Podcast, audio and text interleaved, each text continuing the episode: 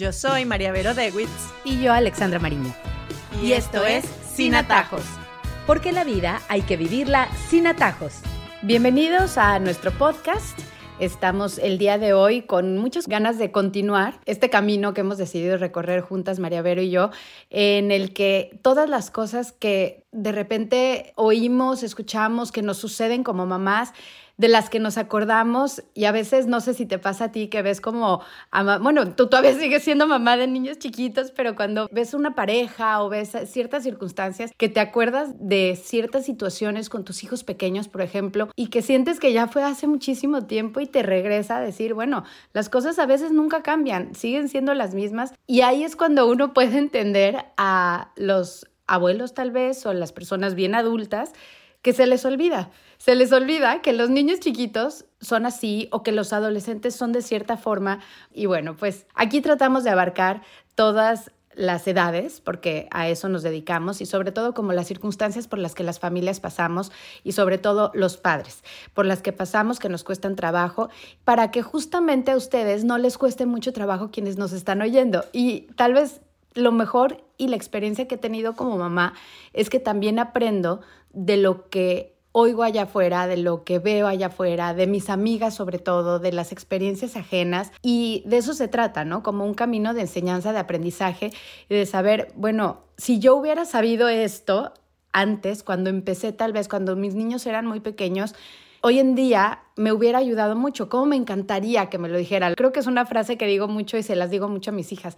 ¿Cómo me hubiera gustado tener una mamá y mi mamá era maravillosa, pero pues que mi mamá me hubiera dicho esto que yo les estoy diciendo a ustedes? Porque mm, a través de los ejemplos aprendes y muchas veces como padres se nos olvida que hay cositas que eventualmente nos van a funcionar muchísimo. Y de eso se trata un poco el podcast que queremos hacer el día de hoy, de mm, esas cosas que vemos que desde pequeñitos tenemos que empezar a trabajar con nuestros hijos, sean niños, sean niñas, porque después va a ser sumamente importante eso en lo que al principio estás tan agobiado con tantas cosas que suceden y que son nuevas para ti como padre que tal vez no te fijas. Hoy en día vamos a hablar un poquito de una específicamente que después, cuando ya empiezan a tomar muchas decisiones, nos damos cuenta que es bien importante instituir en ellos desde pequeños, como que esté en ese disco duro en el fondo y que lo traigan a colación cuando se encuentren frente a situaciones difíciles. Y, la verdad, el título del tema y todo se lo voy a dejar a María Vero para que nos lleve por este camino que vamos a recorrer el día de hoy juntos. Y bueno, pues sobre todo para las mamás y papás de niños pequeños que nos están oyendo. Si ustedes conocen a alguien, mándenle este podcast, digan, oye esto porque creo que te puede servir. Tu hermana, tu amiga, tu prima, quien acaba de tener bebé, lo que sea, o que piensas que es importante que lo escuche, bueno, compártanlo también nos sirve a nosotros y sé que le servirá a quien los escuche. Bueno, entonces el tema de hoy es cómo enseñar a nuestros hijos a preocuparse por su imagen y su apariencia. Cómo esto habla de ellos y por qué sí importa, porque creo que en el tema actual de la autoexpresión, de la personalidad y de la autenticidad, quizás nos enfocamos mucho en haz lo que quieras, vístete como quieras, exprésate, eh, no tienes que prestar atención a lo que los demás piensen, pero nos olvidamos que nuestra apariencia y nuestro vestuario y nuestra vestimenta y como nosotros nos presentamos al mundo también es lenguaje y también habla de nosotros. Entonces, sí, qué espectáculo que tú puedas mostrar tu personalidad, pero tienes que saber a quién le estás hablando y qué le estás diciendo con esa expresión de tu personalidad. Y eso lo aprendemos, como decías tú, desde chiquitos. No podemos esperar llegar a la adolescencia para ahí prohibir cosas o para cerrar la puerta y aquí no sales así. O sea, si tú desde pequeño no tienes esta conversación fluida sobre qué es lo importante en la apariencia, por qué la gente se viste así, por qué hay que cuidar esto, por qué el aseo, por qué la higiene, por qué miles de cosas de las que vamos a hablar hoy. Entonces, sí creo que es importante como pausar un poquito y ver cómo estoy teniendo yo esta conversación con mis hijos. Es una conversación completamente permisiva en la que ellos se expresan totalmente y yo no intervengo o es una conversación más bien coercitiva en la que aquí no se hace nada que yo no diga o es una conversación en la cual podemos poner en común ideas pero también orientamos, enseñamos y ponemos límites que puedan ayudar a nuestros hijos a crecer. Y como hablamos de empezar desde pequeños y tal vez sería como una buena idea poder dividirlo en esas edades, ¿no? En las que son muy marcadas y cuáles son esos ejemplos puntuales en el que cuando son muy pequeños empiezas a tener como discusiones en las que no vale ni siquiera la pena eh, discutir, pero en el fondo sabes como qué es lo correcto. Entonces, el cómo se quieren vestir, el niño que odia que lo peinen, porque son las chiquitas que tienen los nudos. Mira, yo me acuerdo mucho de una niñita que llegaba yo nunca había visto un pelo tan enredado como el de esa niña y para la mamá era un tema de verdad el cepillarla, porque después en una conversación me lo comentó. Y debo decir que yo era de las mamás que criticaba y que decía, ¿cómo puede llegar esta niña chiquita? Y te está hablando que es un pre-K, es un niño de tres años, una cosa así. Y decía, ¿cómo puede traer a esta niña así? Pero para esa niña era todo un tema el que le tocaran el pelo y para esa mamá ella sufría con eso. Entonces fíjate cómo también tenemos esa ligereza de señalar, sobre todo cuando empezamos este camino de ser padres, de señalar lo que está al lado, que no apruebas, ¿no? Que es diferente a lo tuyo, pero siempre hay un fondo y siempre hay soluciones. Además, cuando nos sentamos a hablar, ella, por ejemplo, no sabía que existían ciertas cosas que después hasta me decía, qué buena idea, ya sabes.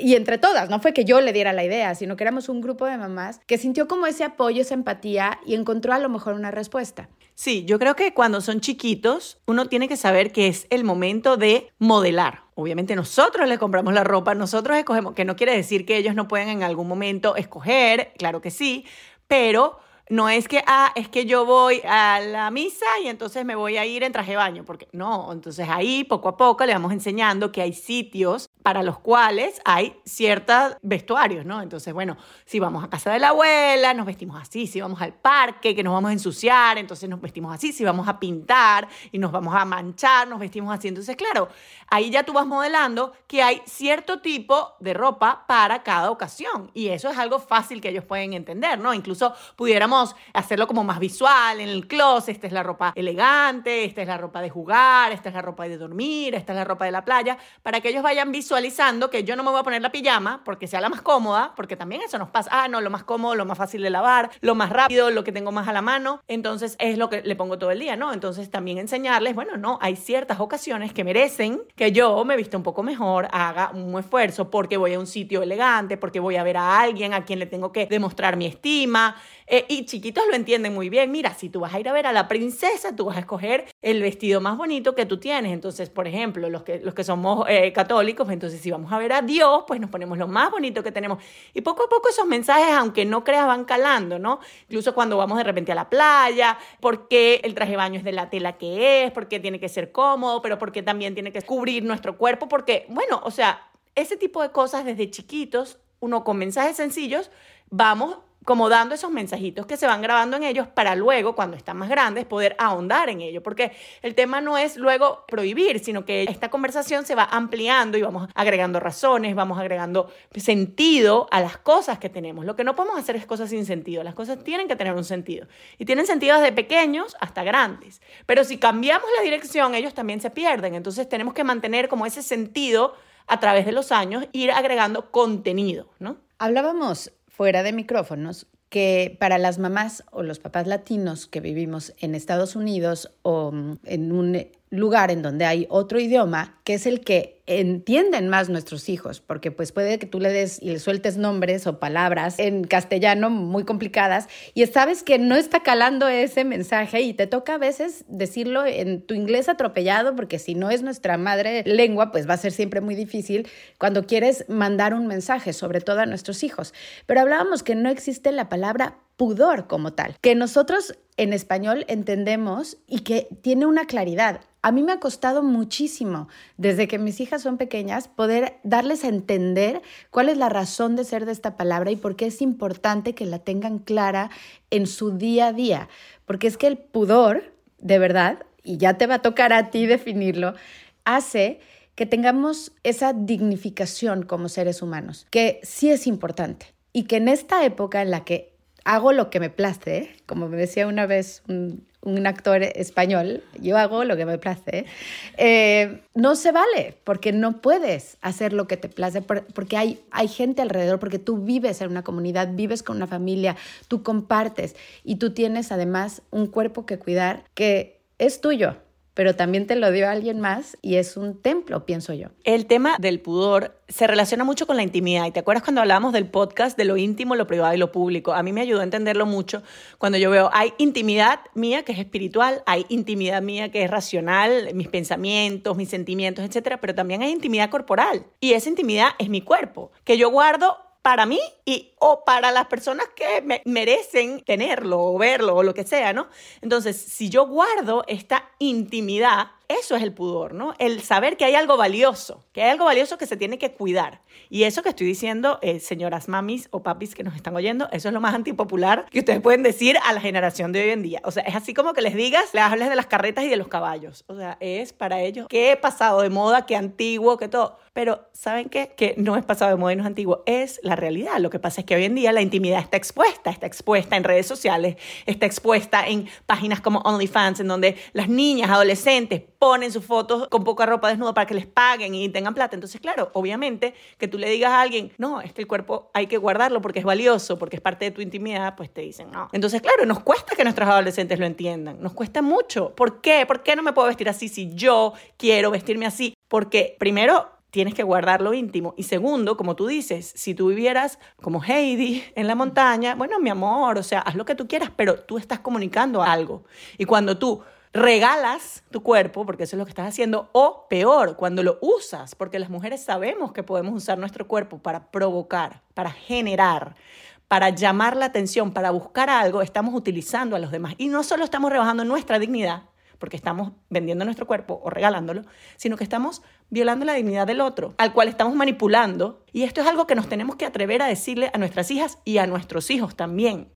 No es una necesidad de controlar, no es puritanismo, no es que somos antiguos, es que así funciona el ser humano. Los hombres son visuales y es muy fácil manipularlos a través de una vestimenta provocativa y nuestras adolescentes no lo entienden. Para ellas todas se ven bellas y para nosotras se ven bellas y para sus amigas se ven bellas, pero no entienden que el lenguaje de esta vestimenta produce algo en el ambiente en el que ellas están. Y ellas no son responsables, claro que no son responsables. Y yo estoy educando a mis hijos para que sean respetuosos a pesar de, para que sean respetuosos a pesar de lo que vean, porque ellos son dueños de sus acciones y son dueños de sus pensamientos. Pero también cuídate, cuídate, porque está en ti también es ese cuidado. O sea, si tú quieres que no te vean de esa manera, si tú quieres que no te toquen de una manera, tú también cuida. Ojalá todas las mamás estuvieran educando a sus varones para respetar, para no ver con esos ojos, pero la verdad es que también, como decíamos el otro día, hay gente mala, hay hombres malos, hay viejos que quieren ver a las muchachitas. Entonces, eh, ya me estoy poniendo muy sincera, pero así a veces les tenemos que hablar a nuestras hijas cuando ya lo pueden entender para que de verdad entiendan que no es un tema de que hay mamá tú tan antigua, tú no, no es antigua, así funciona el ser humano. Mi mamá tenía un dicho y era siempre, eh, esa niña está madurada, biche. Y, y, la verdad que se me queda en la, en la mente y yo cuando era chiquita pues no lo entendía muy bien, pero me lo decía cada vez que yo pedía tener o querer comprarme algo que no era para mi edad.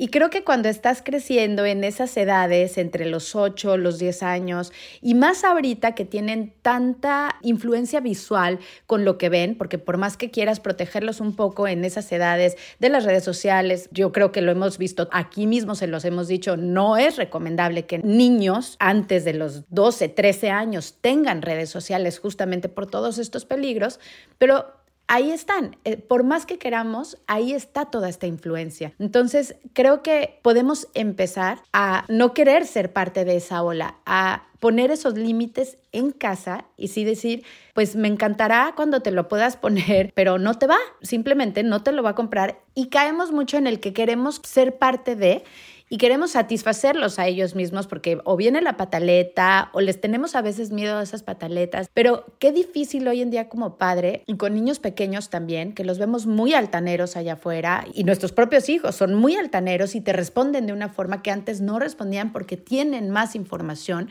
Qué difícil es poner esa raya. Y yo tengo que decir que yo admiro a María Vero porque con sus cinco hijos que tanto nos dice, ha logrado de verdad el arte de con la mirada hacerles un tate quieto. Y eso es bien difícil de lograr, para que nos des las claves también. No sé, no sabía, no sabía que ibas a decir eso, la verdad. Pero, pero yo creo que es un arte de conversar mucho también con ellos, o sea, de que ellos sepan por qué las cosas son como son. Yo me acuerdo que yo hay permisos que ni le pedía a mi mamá. O sea, yo me acuerdo, yo decía, es que yo no le voy a pedir este permiso a mi mamá. No porque sabía que me iba a decir que no, sino que yo entendía que eso, que ella me iba a decir que no, pero yo entendía por qué me iba a decir que no, ¿no? O sea, era como, yo sé que eso no lo voy a hacer, ¿no?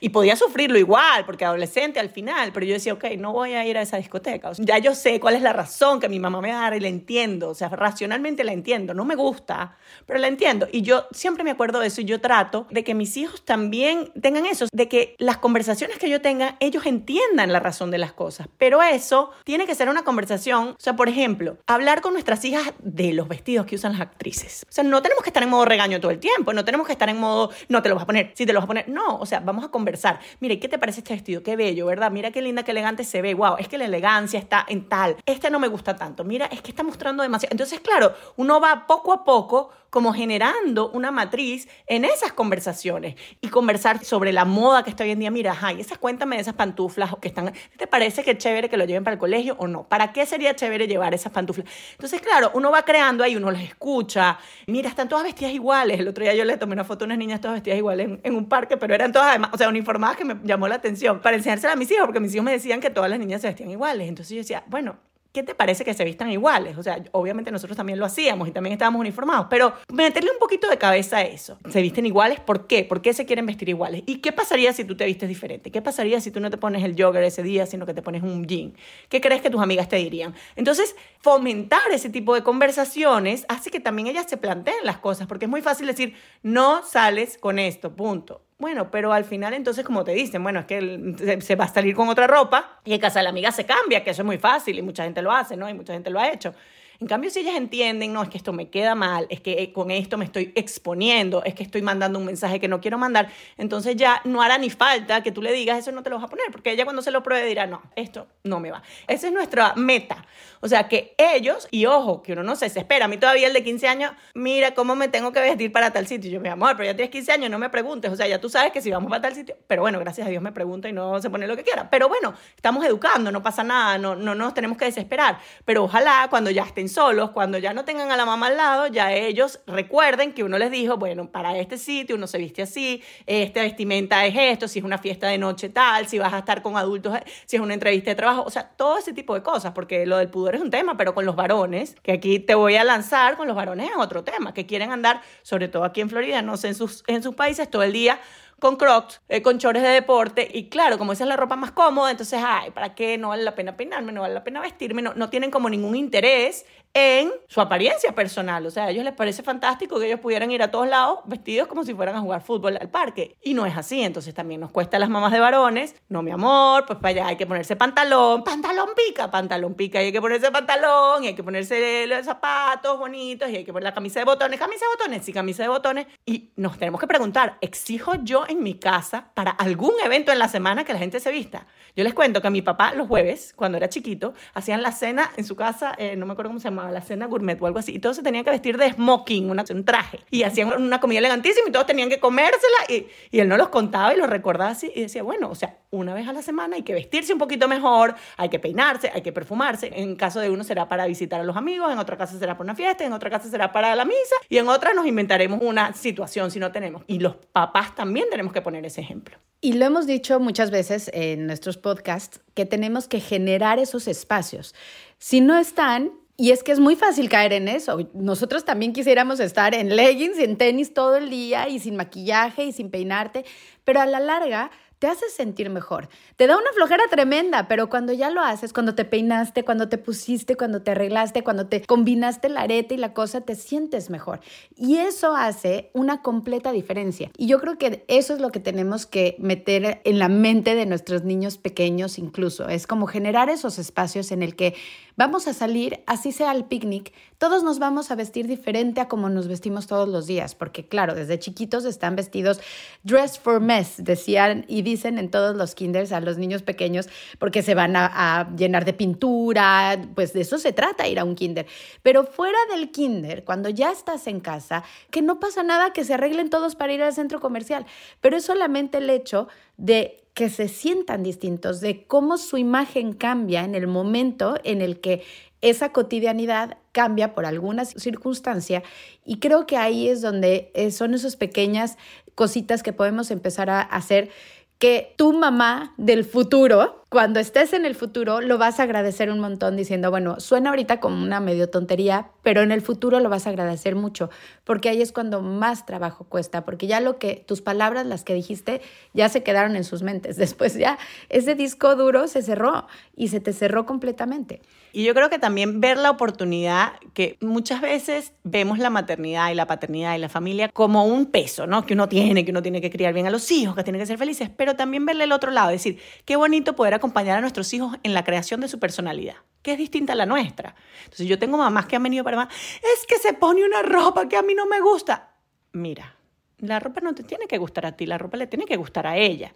Y ella es distinta a ti. Y probablemente en la adolescencia ella va a tratar de separarse lo más que pueda de ti. Ahora, ¿qué tienes que hacer tú como mamá? Que ella con esa moda, ella cuide su integridad física, moral, su pudor, su manera de, presentarse ante los demás. Obviamente tú no la dejarías salir con una camisa, no sé, racista, con un mensaje racista, ¿no? Porque eso está mal. Bueno, lo mismo con la ropa. Entonces tú tienes que acompañarla en ese proceso. Pero qué lindo acompañarla en ese proceso y ir descubriendo esa personalidad y esa moda que luego va a desarrollar, que va a ser distinta a la nuestra seguro, que de repente es más hippie o es más bohemia o es más fashion. O sea, tantas cosas que pueden ser nuestros hijos, tantas posibilidades y que nosotros estamos ahí para acompañarlos en ese proceso. Lindo, o sea, qué lindo irlos conociendo en este desarrollo de su personalidad que se va alejando de, lo, de esos personitas que nosotros le elegíamos la ropa hasta el día que te dice, no, yo quiero elegir la ropa, ¿no? Y qué bien cuando nosotros acompañamos, sabemos guiar, somos brújula, pero también dejamos que esa personalidad fluya, ¿no? Y eso es el arte de ser papás y mamás, ¿no? Ese educar en libertad que siempre hemos hablado aquí en este podcast. Y así llegamos a nuestras conclusiones. Iniciamos hablando del por qué es tan importante la forma en la que nos presentamos frente al mundo, pues habla mucho de nosotros. Es un trabajo que como padres debemos hacer desde que nuestros hijos son pequeños, poniendo mucha atención al tipo de conversación que tenemos con ellos cuando tocamos el tema del pudor. Cuando nuestros hijos son pequeños, es el momento de moldear, de enseñarles que hay que vestirse para cada ocasión, tratando de evitar nuestra propia comodidad y hacer el esfuerzo, pues al iniciar con sencillos mensajes, las conversaciones se van extendiendo conforme ellos van creciendo. María Vero nos habla acerca de los distintos niveles de intimidad para definir el pudor.